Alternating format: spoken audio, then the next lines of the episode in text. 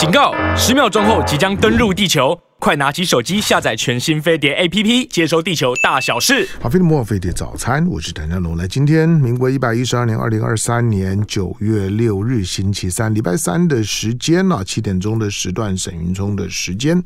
好，长时间呢，请老朋友沈云聪呢为大家做呢国际财经资讯的整理导读。好了，让我们先拿沈云聪。祥龙早，听众朋友大家早。好，来今天呢，今天我们准备的呢，来第一个，我们先看，先看美股。美股呢，其实它一直卡在卡在三万五上下的这个位置，已经停很久了。嗯、那你看到，其实回头回头去看今年的今年第二季啊，因为现在现在已经已经九九已经九月了嘛，好，已经第三季。你回头看第二季的时候呢？中国的经济没有预期中好，美国的经济没有预期中差，大概是呢国际的共识。美国不断释放出那种呢，就是嗯，拉拉队的，包括拜登的拉拉队啊，不断释放出那种美国经济已经软着陆了。那所以呢，通膨虽然虽然还没有呢完全回到呢回到要求的水准，但是呢的高峰期已经已经过了。那呃。包括升息这件事情呢，就算可能还会再升一码，但是也会也会也会比较缓缓和。所以呢，危机已经已经已经解解除了。相反的，中国大陆呢，第二季呢，原来你看今年第一季的时候呢，所有的国际的投资机构呢，都是大幅的上调中国的全年经济预测，因为中国开门了嘛，觉得会一定爆发性的成长。就到第二季的时候，又开始在全面性的呢下调呢中国的经济的预测。所以中美之间呢，在两个不同的方向上面。可是呢，来讲，我们今天要看的一个重点，就是最近的这条新闻呢，会让我觉得，哎。那个味道呢又不太一样了，就就就是到了第三季的这个时刻，主要是呢，美国的股市呢卡在了三万五上下，道琼三万五上上下，科技股呢因为受到 AI 啊等等这些半导体的拉拉拉动，所以呢你会发现，哎，科科技类股颇有表现啊，大家对辉达啦啊、呃，对于 Tesla 还是很很看好，可是我们却看到了两个非常重量级的，就是说呢投投资者，一个是巴巴菲特。巴菲特呢，开始当然他的部位很很大了，他的配置呢基本上面是稳健，可是他对于美国的股市呢开始偏空看待。嗯、另外一个呢是大卖空的作作者，那他就是大卖空的主角，对，大卖空的主主角，就是当他他自己作为一个大卖空的主主角，作为一个一个一个基本上面对空方讯号非常非常敏敏感的，他他几乎重压。认为呢，美美股大家都还认为呢，美股好像呢还有甜头，可是他认为美股接下去呢，嗯，他是偏空看看待的，嗯，为什么？我之所以因为刚刚讲的，包括巴菲特啊卖美股，嗯，跟这个大卖空里头的其中一位主人翁叫 Michael Burry。Michael Burry 大卖呃压空美股啊，这个是两个礼拜前的新闻了。嗯，那为什么今天来谈？是因为其实刚讲的这两位，因为名气够大啊，而且那个动作也很戏剧性。因为 Michael Burry 几乎是 根据 CNN 是把他九成的资产都压到这边去啊，总共压了超过十六亿美金，他压放空。NASDAQ 也放空标准普尔五百指数。嗯，那因为这两个人知名度很高，手段也非常的戏剧性，所以引起大家讨论。但其实美股里头很多的分析师都是持这个看法的。嗯，比方说最近我看到了另外一位很有名的分析师叫 Rosenberg，David Rosenberg。大家比较没有听过吧？大家听过 Heisenberg？、嗯、不是啊，不是绝命毒师 Heisenberg，他他是 David Rosenberg，早年在美林就崭露头角，非常有名。嗯、那最近他在一个采访里头，他也特别提到，他也认为美国经济即将会在二零二三年之前，嗯、呃，陷入衰退。嗯，也因此股市大家要有所警觉。嗯嗯，所以类似的这个看法，我想接下来因为随着呃二零二三。年快要结束了，嗯、我想也准备要摊牌了。这样的讨论，大家如果呃有兴趣的话，可以去找，会发现越来越多这个讨论。嗯、因为美股今年虽然我们看到呃 Standard & Poor 涨了十几趴嘛，然后 NASA 还涨了三十几趴，嗯，就像香龙讲的，都维持在那里一段时间了。那接下来呢，这个是风雨前的宁静。嗯、还是说其实刚刚讲的巴菲特也好，呃，David Rosenberg 也好，呃，Michael Burry 也好。过度悲观了，因为毕竟他们这些人也不是没有过度悲观过，也也不是每一次都押对宝。嗯、会不会这一次美国的经济、美国的股市没有像过去历史上同样的情况或者类似的情况出现的时候，会发生的结果呢？嗯嗯，好。当我们看到这些大咖的这种的押宝，我们别最早有个概念，就是说他们的表态跟他们的重压，嗯，那个都不会是几百点的跌跌跌幅了。那个没有个没有个几千点两两三成以上的下下跌幅度，它它是不会这样子压的，而且它换句话说，它一定是一个一个超过百分之二十以上的空方势头，它才有可能的做做这种的压住。哦，我们刚刚讲呃，Michael Burry，嗯嗯，大家都知现在看电影都知道他是卖空呃大卖空的重要的主角，在二零零八年那场次贷风暴爆发之前，他就。做空，嗯，最后赚了一票。但是大家知道吗？他是从什么时候就开始做空的？他是从什么时候就开始看空次贷的？嗯，他是从二零零四年就已经开始在默默的做空了，默默的不断去执行各种的信用交换违约契约。所以你可以想想看，经历四年的布局，嗯，并不是呃这么快，呃呃说哦，我觉得下个月会跌。我觉得接下来下个礼拜会跌，不是的，人家可能看了很久，嗯、觉得这个事情就长期而言是一定会发生。可是很难的，谁谁能看那么远？哎，没错，而且要知道过程中这四年来他承受了多少的压力，嗯、全世界包括高盛，包 包括美国银行所呃 J.P. Morgan 所有的主流笑他。大家都在笑他，大家都觉得你这个人疯了，嗯、神经病，才不是这样啊！其实，而且就是他的他的投投资人也也会对他失去信心、啊，没错啊，没错、啊，对不对？他的钱又又不都他的，他们也都是操盘手啊，没错，没错，没错。所以这个人疯了吗？我 我的钱继续放在他那里，大概很危险吧？啊、嗯，所以。他必须抗拒这样的压力啊！当然，以现在的环境来说，跟当年不可不可同日而语了啊！因为今天他自己也已经赚了很多的钱，所以这一次的押注，呃，他主要是买进大量的 put option 啊，呃，所谓卖出认购权，嗯，呃，也就是期待有一天股市掉价之后，他其实就可以靠这个赚大钱。嗯，那这两个。呃，押宝可不可能成功？其实现在大家都很关注啊。可是很重要的一点是，现在美国的经济到底发生了什么样的问题？嗯，为什么多空看法会这么的奇异啊？嗯，那像 Rosenberg，他其实他的观点其实也很简单，在众多的说法当中，他只锁定一个非常直接，呃，也最重要的，就是利率。嗯，利率。呃，过去美国所发生的 recession。美国的经济总体衰退，呃，很多人都说啊，可能是这个买气虚弱啦，然后这个资金政策、货币政策控得更紧啊，等等。他说不，其实财政政策各方面的问题都是其次的。他回头去看历史上，呃，八零年代、九零年代、两千年以来，十四次的利率升息循环，嗯，当中。有十一次都带来经济的衰退。嗯，以这一次的情况来说，他认为，呃，联准会在这么短时间内升幅的手段这么的激烈，几乎已经是直追。明一九八零一九八零年代，福克尔那个时候的升息速度了。嗯，而大家知道，一九八一年福克尔上台之后大幅升息的结果，就造成一九八二年，嗯，美国经济严重的衰退，嗯，不是普通的衰退，是严重的衰退啊！所以你想想看，今年到目前为止，美国的景气，美国的经济看起来好像呃几乎纹风不动，有很多的楼梯响。但好像还是没有人下来，所以很多人其实是呃，对于这样的悲观论嗤之以鼻的。嗯，但是 Rosenberg 他就提醒说，这一次大家如果觉得呃楼梯响，实际上呃可能还是最后只有楼梯响，呃可能是被误导了。为什么？因为不要忘了，第一个我们在疫情期间，美国拜登老先生撒了这么多的红包啊，呃，再来第二个。疫情之后的整个就业景气，呃，到处缺工的这个现象到现在还没有解除啊！而且我们都知道，利率升息所带来的效应并不是立即性的啊，一般来说都是六到九个月以后。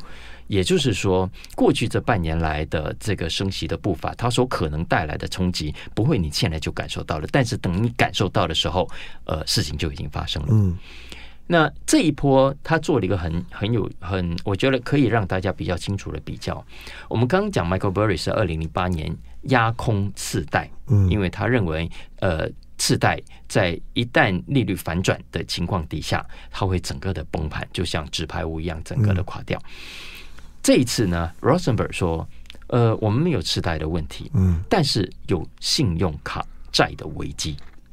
OK，因为美国人很喜欢用信用卡借钱啊，嗯、所以他认为这一波的接下来升息最直接受到冲击的就是个人信贷，嗯，最直接受到伤害的就会是利率信用卡，所以这个部分如果未来一旦发生，就会是这个呃衰退跟危机的启动点，嗯。啊，所以这个其实给大家参考，呃，也许成立，也许不成立，我现在也没有办法给大家说的准，嗯。好，我我知道我我我现在很没有那种去判断空方空方讯号的本事，就那个那个那那个时候，我觉得我在看一些呢，看一些财经讯息的时候，我觉得我最弱的，就是就是看看。当然可能跟大部分都一样了，就是说看多的时候呢，可能比较容易一点，因为那个讯号会比较明、嗯、明显。嗯、就是说判断空方势头比较困难，就是它讯号多半都不明显。嗯，就等到等到很明显的时候，你来不及了。嗯，因为它的势头都会非常猛，嗯、所以所以所有的所有的就是说呢，卖空难度很高，就是因为它的讯号不明显。为什么不明显呢？为什么？因为市场上不提供给你讯号啊，市场上主流、嗯。金融市场会提供给你的都是多方的讯号，它很少提供给你空空方的讯号。嗯，我刚刚讲 Michael Berry 啊，Michael Berry，我我们现在讲了大卖空，大卖空。我最近看很多人在提到的时候都说啊，电影大卖空，电影大卖空，嗯，可能都忽略了它其实本来就是一部作品，嗯、是本书。哎，本来是一本书，而这本书呢，繁体中文版呢是沈云聪出版的，而且他还他还呢他还重新呢出了就是纪念版。嗯。可恶啊！跟着做作者一样，这个不重要。什么不 很重要？因为你这样一讲，你这样一讲，就变得好像我是为了打书在讲这件事情。不，他书还还需要打吗？已经打那么多次了。不是，不是，是真的，是真的。我真的强烈，真的认为，大家如果看的电影啊，真的不要去错过原著，因为原著对于很多的投资细节有非常多的琢磨。嗯，而且他对于投资这件事情的心法。呃，我觉得他描绘的更细腻，因为这是电影你没有办法去去处理的。比方说，我们刚刚讲 Michael Burry，他大家知道他他其实是呃眼睛是一颗是假的，你看照片看不出来，因为很小的传传奇。对，他其实很小时候，他因为得了一个很奇奇怪的癌症，所以手术过程中让他左眼坏掉，所以他其实是戴一个假眼，然后也因为戴了这个假眼，所以他其实眼睛不太。就是对不准教主，他跟你讲话的时候，眼睛是看别的地方的。但也因为这样，所以他说，反正人家看他也觉得是他怪咖，所以他后来也就认了我就是怪咖。所以其实不太跟别人往来，也因为不太跟别人往来，他就形成了一种他自己的世界。嗯，再加上他爸爸做了一件很棒的事情。嗯，哎，我觉得很棒。不过大家要做也要跟着小心。就是呢，他爸爸从他小学时候啊，就给他看股市行情。啊，就给他看很多市场的投资报告，嗯，呃，新闻，那也要他愿意看啊，对，那看得很枯燥啊，但他真的有兴趣啊，所以我觉得这个可能还是跟跟某种的兴趣天分有关的，对对，因为大部分人看到那一堆的数数字，你想大部分人小孩子嘛，就而且钱又不是他的，你说他没有那种呢，在市场当中的那种亲临现场的那种的快感，他很难培养这些兴趣啊，投的投资。在你没有感觉到钱在你身边流动的时候呢，要产生兴趣呢是比较难的。而且他爸爸，我觉得观念是很清楚的，因为他爸爸在他小学的时候，一边教他看，一边告诉他股市是一个很贼的地方，嗯，叫他不要轻易去相信。所以，他从那个时候起，他就关注到了市场提供的讯息的偏颇，嗯，所以他最后得出一个结论，他很小就知道这一点。他说那些自封为股市专家的人所讲的话，嗯，通通毫无逻辑可言。嗯，好，我觉得这句话出自一个从小学就理解的人来说，嗯、你就可以知道，他就比较不容易受到市场的这些讯息的影响。嗯、所以你我们我们你我都是在在市场主流做多的讯息氛围下长大的人，也受害的人。嗯、对啊，所以所以呃，再转圈圈了。嗯、好，我要说的是，像所以呃，我们刚才讲了要做空，之所以困难，其实就是你必须从呃市场上没有提供给你的讯息里头去找到呃你有可能有机会，而且你要必须有足够的勇气，嗯，去跟对。去跟他对抗嘛？对啊，这是为什么？我说，呃，大麦控里面，Michael Lewis 他在写的时候，我就要琢磨非常的多。嗯，你看，像 Michael Burry，他也因为这样的呃残缺吧，啊，所以比较尽可能的不想跟别人互动。嗯，也因为不想跟别人互动，所以他找到了也有腾下更多的空间自己去研究。嗯，他去研究之后，他就发现说，哎，市场上哈都在追求。很类似的东西，嗯，相反的，很多市场上主流分析师嫌弃的投资，往往最后他回头去分析，才是潜在涨幅最可观的一种工具。所以他其实后来自己创立，后来不当医生嘛，自己跑去。搞搞了一个避险基金，这个基金的特色呢，就是专门去找所谓嫌弃型投资，嗯，也就是被主流市场觉得啊，这个没有搞头啊，这个一定不会怎样，一定是怎样怎样的。他专门去找这样的公司，因为他认为你想要在市场上立足，就必须用非正统的方式去投资，嗯，而这也意味着你要去找出那些市场还没有发现的不寻常讯号，嗯，就是说市场上那些已经爆发的丑闻太迟了。Michael Lewis 说：“他说我要找的是那种可以抢先别人一步的机会，嗯、所以他去找什么？他不是去找股票分析师讲的东西哦，他是回头去找跟股市比较没有关的新闻，嗯、例如司法新闻。嗯、什么样的司法新闻呢？跟企业有关的司法新闻。嗯，去看司法。”单位法院对于哪一些企业的行为，哪一些企业发生的官司，采取什么样的看法？嗯，因为这一些在审判的过程中，通常没有人去注意它的，是。但是，一旦宣判，那就很可能是一个很大的趋势，或者很大的一个事件。那你如果到时候再来买进或者卖出，通常为时已晚。啊，我觉得这是它其中的一个方法了。好，我我进一下广告了。那我们在讲就是现在现在市场上面啊，对于因为全球的经济其实第一个风风向很分歧，嗯，那方向呢？也很复复杂，嗯，就是不同的国家都在不同的 level、不同的方向上面。你光看呢，光看光看几个主要的经济强权，中美英法德国，每每个每个国家情况都都不一样，几乎都都没有在一个同方向的。好，那现在光是中美两国呢，它就在两个背道而驰方向。那中国呢，现在是在是在那松银根的情的情况，而美国还在考虑还要再再调高利利率。嗯，中国大陆的经济是不如预期，那美国呢之前认为是呢超过预期，可是呢接下去会如何不敢讲。不过我们在讲就是说，当一些呢重要的重要的大的这些呢投投资机构、投资专家开始呢重压在一些的在一些的崩盘的一些空方势头的时候，它就是一个讯号。你要。知道，特别像包括了不不只是呢，像像大卖空的这个这个，就说呢主角，包括了巴菲特，巴菲特呢也开始对当下的股市采取一个保守应对的态度，这这个呢当然是一个非常重要的讯息。好，不过我们刚刚在讲，就是说你在在在做呢，在做这个就是说投资理财的时候，因为因为空方的讯息多半很隐晦。它它多半都都不是在显而易见的地方，那你要去捕捉那个讯号呢，难度呢会比较高，它需要好的嗅觉。再来就是说呢，这这些的这些的空方的空方的讯号，它多半不会是。不会是市场当中的主流的主流的讯号，所以说你当你提出这种观点，或者你在朝那个方向操作的时候，你会发现市场不只是舆论对你不友善，嗯，市场当中你周围人呢对你的这这个这些的论调操作基本上面都不友善，不会支支持，而且缺乏耐心。第三个就是说，市场的游戏规则对于呢做空的人不友善，市场的游游戏规则对于的。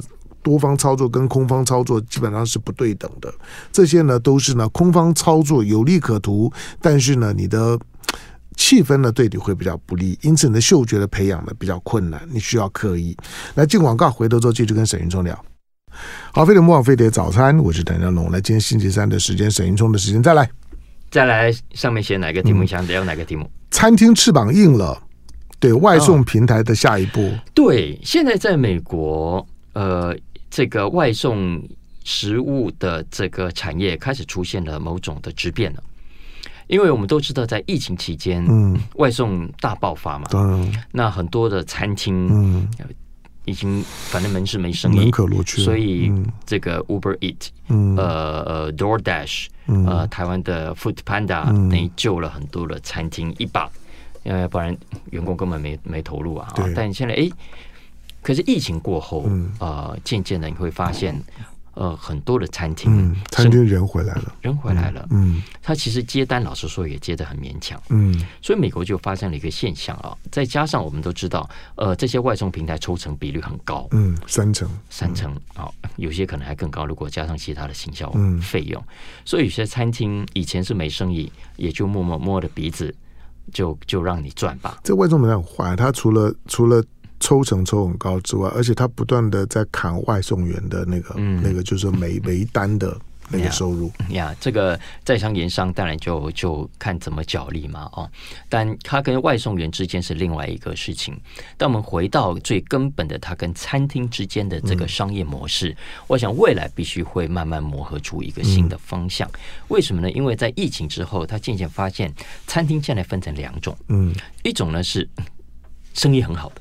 嗯，就是人潮已经完全回来，他光是接定位都已经应接不暇的。嗯，另外一种呢是生意普普的，他还是很需要外送平台呃的这些生意来 cover。嗯、那前者呢，现在哦很多都，你可能大家有在点就会发现，你去你去店里吃比较便宜，嗯，你要用这个外送。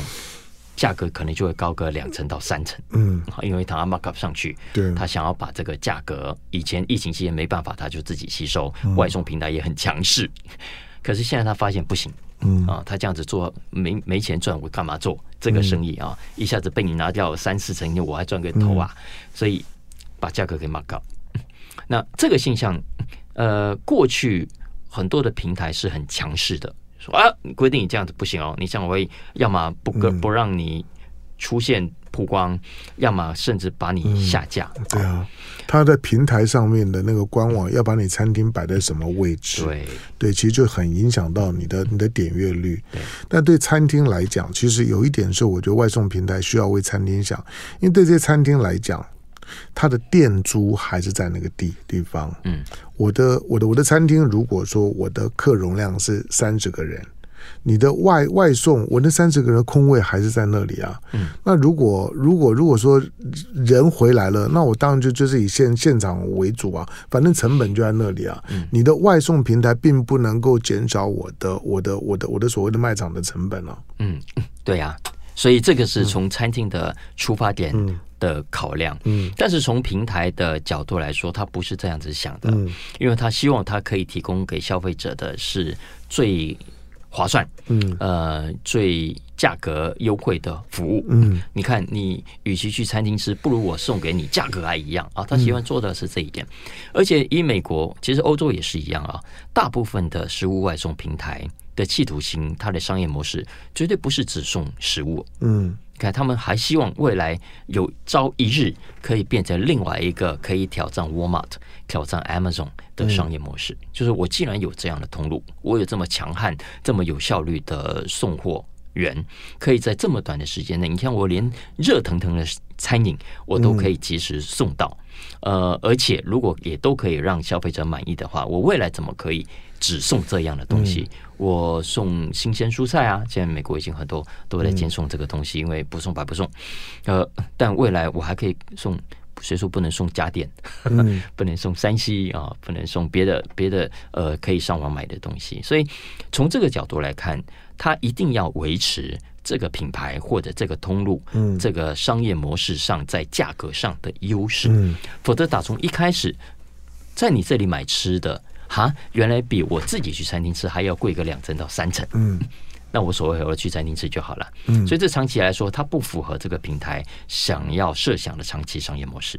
嗯嗯，当然目前这个平台还处在某种的后疫情时代刚开始的优势，因为还是有很多的餐厅处于呃还需要这些平台的阶段，嗯啊，所以他们也乐意呃继续的在某种不太赚钱、利润不太高的情况底下，让这些平台来抽成，维持价格跟实际店面享用的价格不变。嗯、但是其实呃，这长期而言也不太可能持久的。嗯嗯，所以目前当然这些呃，因为前阵子像 Uber Uber Eat 啊，他有自己有做一个实验，他说啊，我让你曝光，呃，如果你价格。呃，跟你店里一样的话啊，我就让你曝光多一点。如果你让我发现你在店里享用的价格比挂在我这里的价格便宜个两成到三成的话，嗯、那我就尽可能不让你曝光。然后他们去这样实施一段时间之后，就统计了一下，他就发现，他就说：“你看看，你看看，我有帮你曝光，你的生意就会很好。嗯，我没帮你曝光，你生意就会变得很差。嗯，所以他是要拿给餐厅看，你看看，那你要不要听话？”你乖乖的把你的价格调回去，跟你的餐厅实际使用一样。嗯，如果是餐厅老板，你怎么想？很难决很难决定。不过，我我当然从我自身的角度去看啊，对，就是在疫情结束之后，嗯，我没有叫过一次外卖。没错啊，嗯，很多人也都这样子。我没有叫过一次外卖。第二个就是说。我在开车的时候呢，在我们聊今天这这题目之前的时候呢，我有一种感觉，我觉得路上的外送员少少了，嗯，少很多，嗯，这个是这个是最最近特别明显，就外送员少了很多，甚至到一些过去，我觉得呃，你你你到一些你是比较熟悉的餐厅，你才会注意到外送员呢在在在排队。他们的那个队伍常常排很长，那个单子很长。嗯、现在其实就其实那个外送员排队情况呢也少了。嗯，那回到餐厅的人呢多了。那许多的餐厅现在，因为我我周末嘛，或者我晚上我常常都在外面用用餐，我发现订订不到餐，嗯、靠我这张死脸去都 都没有用哦，特别没用啊！谁有谁想让你进他的餐厅？对，以前以前有的时候我还会仗势的，我这张死死脸就去蹭个位置，总该有吧？我我又不知道大位，就是呢，给我个两个人的位置啊，可以让我坐下吃东西的。去去去，唐香龙，你在门口吃。对，就是这现在真的很难啊，就这样死脸都都没用，好吧？所以，所以我就会觉得那个那个外外送啊，它确实出现了很大的变化。我估计像以前你看在在疫情期间的时候啊，常常出现那种的新闻啊，就像就像少年航海王一样，你就出现很多那种的哇，我一个月啊，我我光这样跑啊，我我可以我可以赚多少钱？你知道，我根本我这辈子只要这样过就好了，我一个月这样子这样子跑啊，可以跑多多多少多少单，然后我一个月呢可能就有十来万的收入，我还工作干嘛？呢？那种声音现在完全听听不到了。你不止外送人少了，我估计外送人收入也少很多。啊，这中间还有一个变化，就是有一些餐厅哦，决定自己送，嗯，决定自己送，那就不要透过外送平台了，因为有一些，特别是像披萨啦，因为否则你看，即便像麦当劳，对。麦当劳你在店里吃跟外送那个价格也是有差别的，嗯、七八十块啊。嗯，所以所以然后美 在美国统计显示，你大概呃这张单子如果比我实际上去吃要贵个十万十块钱美金以上，他可能就兴趣缺缺了、嗯、啊。所以在这种情况下，有些餐厅就干脆我自己开发我自己的外送系统，嗯，自己的或者外带系统，我鼓励你来我这边外带，嗯，或者我自己。所以未来我在想说，那一些原本在平台跑的业务。呃，会不会慢慢的反而单独跟不同的餐厅来配合？嗯，呃，而不是接平台的生意，而是接餐厅的生意了。嗯，所以这个未来它会被形成另外一种新的商业模式。嗯，我就觉得这个也是可以观察的。当然，呃，餐厅要自己养外送的团队是。是另外一件事情，其实也千万不要轻易的搞啊，那也是蛮辛苦的一件事情。呃，而且通常呃代价没有你想象中便宜，这也是为什么外送平台他会觉得他有条件有资格可以收这么高。但但餐厅可能回过头还是要去想说，呃，我我我想做的生意，呃，是以内用为主，嗯，还是外送为主 啊？那你要根据这个前提去设计你的产品。还有你的定价，嗯啊，那其实很难两者兼顾的啦。所以在美国，为什么台湾也是一样会出现这么多的幽灵厨房？嗯，因为就是有些人的出发点，因为你真的要去开店的厨师，呃，厉害的厨师觉得，嗯，我就是要让大家来我店里吃到热腾腾的东西，我就是喜欢跟客人报干净，我就是喜欢看到大家吃我的东西满足的表情，所以我要开一家实体的餐厅。但是有些师傅或者有一些现在尤其特性年轻人，他可能反而不喜欢这样。嗯，他觉得我如果大家喜欢我的东西，我搞个幽灵厨房，我全部用外送的，我也不用租店面，我也不用看你脸色，我也不用养外场，我只要内场厨师会做，然后我把我的餐点的设计，呃，做到，即便是你回到家吃。没有那么热腾腾，甚至你回去再加热都不失它的风味。我开发出这种餐来卖你，那也是我另外一种特色。嗯，所以所以会不会这又是另外一个发展的方向？未来呃，实体店跟幽灵厨房会形成两种呃分道扬镳的商业餐饮模式。嗯，好，但台湾跟美国的这外外送的环境非常不一样，因为美国美国地方大，所以。你你要订的那个餐，可能距离住的地方呢比较比较远。第二个在，在在美国，你知道送餐的风风险，而且它首先比较没有我们这样汤汤水水的热食的。对，而且而而且它送餐的风险呢是比较大的。你要送去那个人是一个怎么样的人？有没有有没有枪？有没有什么玩意儿？你真的都都很难讲。那我们的环境是倒过来，我们的我们的送餐的环境相对比较安全。虽然你骑摩托车啦，路路上也是危险，可是呢，他的问题就就是说，因为。因为你送餐的那个餐厅跟跟订餐的那个人大概住的不会太远，嗯嗯、所以你会你会发现，就是说我们的我们的这些外送的网站当中，它外送的区域都画的非常小。嗯，还可能会用走路的，背着一个，对，都 还有骑脚踏车都画的非常非常非常小，所以它就形成一种的情况，就是说，如果说那个价差比较大的时候。哦，我就自己去就好了，那个大概不会很远。我开个车、骑个车，我自己也也可以。所以，其实，在疫情结束之后啊，整个外送市场一定会受到很大的挑战。餐饮业呢，在运送的服务上面，你刚刚讲的就是说呢，自己养外送员，有啊，像一些的披萨披萨店，其实他们他们本来就是养外外外送员啊，就是他后面挂个箱子，他的披萨自己自己送，这些呢都存在的。他确实在改变。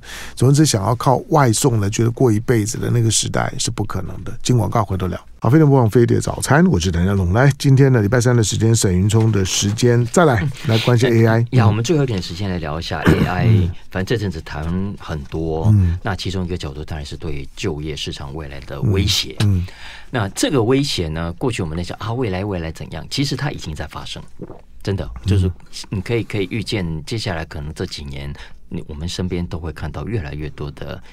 机器人，嗯，越来越多用 AI 操作的系统，嗯。嗯，看我最近看到这个新闻是在拉斯维加斯，嗯，因为拉斯维加斯的工会现在已经开始紧张，因为他们发现很多的饭店、很多的赌场都引进了，默默的引进更多的机器人在做实验，嗯，现在的数量虽然不多，但是大家已经可以看到可见的未来，嗯，举个例子来说，他说现在有一些。赌场的吧台以前都要 bartender，都要找养一个在那里摇酒的，现在不用了。现在很多都开始放机器人。嗯，那机器人当然目前的数量不多，就那几台在那里做实验。嗯，但是已经引起了这些饭店的原本 bartender 的担心。嗯，啊，但现在。这种机器，我想台湾大家可能有时候在逛街的时候都会看过，没有？我我还看过有有做咖啡的，嗯，然后有有做做摇摇茶的，摇摇摇茶的都机器摇啊，对对对对对啊，对啊，嗯，所以所以这个其实在在产业界是已经很稳定的技术了，就是你投个币进去，按下你要的饮料，然后这个机器人叭叭叭叭叭之后就做一杯给你，嗯。所有人都看到这个机器人在表演，也看到了它的稳定度，嗯，然后也看到了它的效率，嗯，所以怕不怕？嗯，再来，另外像比方说赌场的一些维安措施啦，嗯，比方说你进场，呃，比较少看一下证件，嗯，嗯，以前都要人工啊，有个长得像你一样的的保镖，满脸横肉，在那里。现在都不用啊，现在很多都是自动化。就像你看，我们连出海关出国，嗯、现在一个护照去扫一下，嗯、当然就可以，根本就不用海关再给你盖章了啊。所以像现在扫护照真的快快多了，你会发现哈、嗯，所以这也意味着未来在这一些工作岗位上对人力的需求，嗯、它不会完全消失，但是一定会大幅的减少。所以在美国。呃，我们刚刚讲拉斯维加斯，它是在内华达州嘛？哈、嗯，内华达州那一带，他们现在已经在估计南方，呃，未来接下来，你看我们二零今年二零二三，估计可能二零三零到二零三五年，嗯、少则四成，多则可能六七成的就业机会会被取代。嗯，为什么？因为我们知道拉斯维加斯那一带很多都是服务业，对、嗯，呃，打扫的啦，刚刚讲的 bartenders 啊，嗯、呃，刚刚讲的。呃，security guards 等等、嗯嗯，就这些服务业会有越来越多被取代的可能。嗯，怎么办啊？所以这个 AI AI 会来发来发牌吗？那有什么困难？对啊，对。可是那样子就没有乐趣嘛？对，就没有穿低胸的美女在那面前，这样子我就不就不想赌了。你 你去那个是什么什么什么赌场？我我我拜托，我坦白讲，我也没有去了。我我我只说，所以你想象是错误的。拜托，人家发牌人不可以穿那样。对，就发那是端酒给你的人穿那样。对对对对，对，我我的我的我的我的就是说，他就是你知道有一些有一些场合，你还是要维持那种人跟人的互动的那个温温度啊，他才会有有趣味嘛。我你你知道，你这去赌场。有多少人去赌场是真的觉得我要我要我要在这地方呢要搏我的人生呢？没有，其实大部分去赌场都是好玩，嗯，就好玩。但有些人觉得他就是觉得跟机器人玩也没有什么不好玩啊，真的吗？要不然怎么会有吃饺子老虎机？怎么会那那还是不一样？要不然怎么会有爬青狗？我想那种那还是不一样的概念，就是如果你觉得跟机器人好玩，那那那那我下下下五子棋下西洋棋，我就就直接跟电脑下就好了。有啊，所以现在很多人打麻将都不用约咖啦，就直接在线上打啦。可他还是不一样。我我我真的觉得，就如果能够约咖坐下来，那还是不一样。就是那那只是杀时间、杀寂寞的方式而已。我就向龙，我跟你说，这个这个呃。这个问题就在于人是会慢慢的调整，对啊，跟习惯的，对啊。你说跟人亲自这样约四咖来打麻将，嗯，呃，约人来下棋，这是我们是是，而且是我们呃从小就有跟人一起下棋的习惯，嗯。长大后才会想要跟人一起下棋。对，我也想过，就是说呢，可能在未来的也许十年左右的时间啊，嗯，人就开始会意识到，就是说，我对机器人比较信任，我我对人比较不信任。我觉得我跟真人在打牌的时候，我担心他骗我，可是跟机器人的时候，我不担心，我会觉得它是一个比较公平的 game。这种的感觉就是说，机器人比较可信，这件事情对人际关系的伤害呢，才才是呢真正大的。而且，而且更重要的是，人的基本相处能力都会改变呐、啊嗯。对啊，你看现在的小孩，你真的叫他四个人凑起来打麻将，嗯，人跟下棋，不不可能，不可能。你要他都连可能怎么聊天，嗯、要做什么事情都、嗯、都。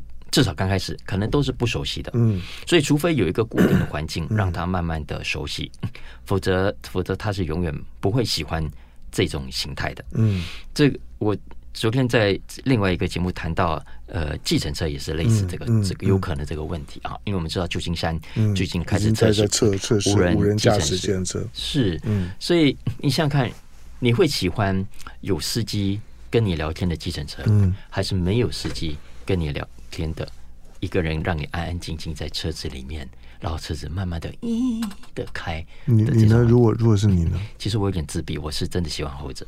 我也是，我叫车上不要有司机。我我我很怕那种的那种会尬聊的司的司机，说说我才不想讲话啊。但但他毕竟是存在的，嗯，他在那个密闭的空间里头，嗯，就是你跟那个司机两个人，嗯，他同样在呼吸，他同样有体温，对。我我我我我我当我做建设机会不多，可是有时候我会想说，到底是我怕寂寞，还是你怕怕寂寞？所以是你怕寂寞，所以开开计程车吧？没有没有，开计程车，但是他工作，他生活需求嘛。对啊。但我的意思是说，呃，未来一样的啊，就刚刚说你喜欢跟人家面对面下棋、打麻将，还是在线上就好。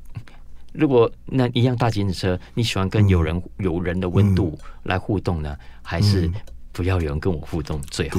啊，一样，你刚刚讲进赌场，嗯，我觉得未来进赌场人可能真的不希望有太多的人际之间的互动。其实我对我我对无人驾驶时代是高度的期待的，就是说我我觉得他适合像我这种个性的人。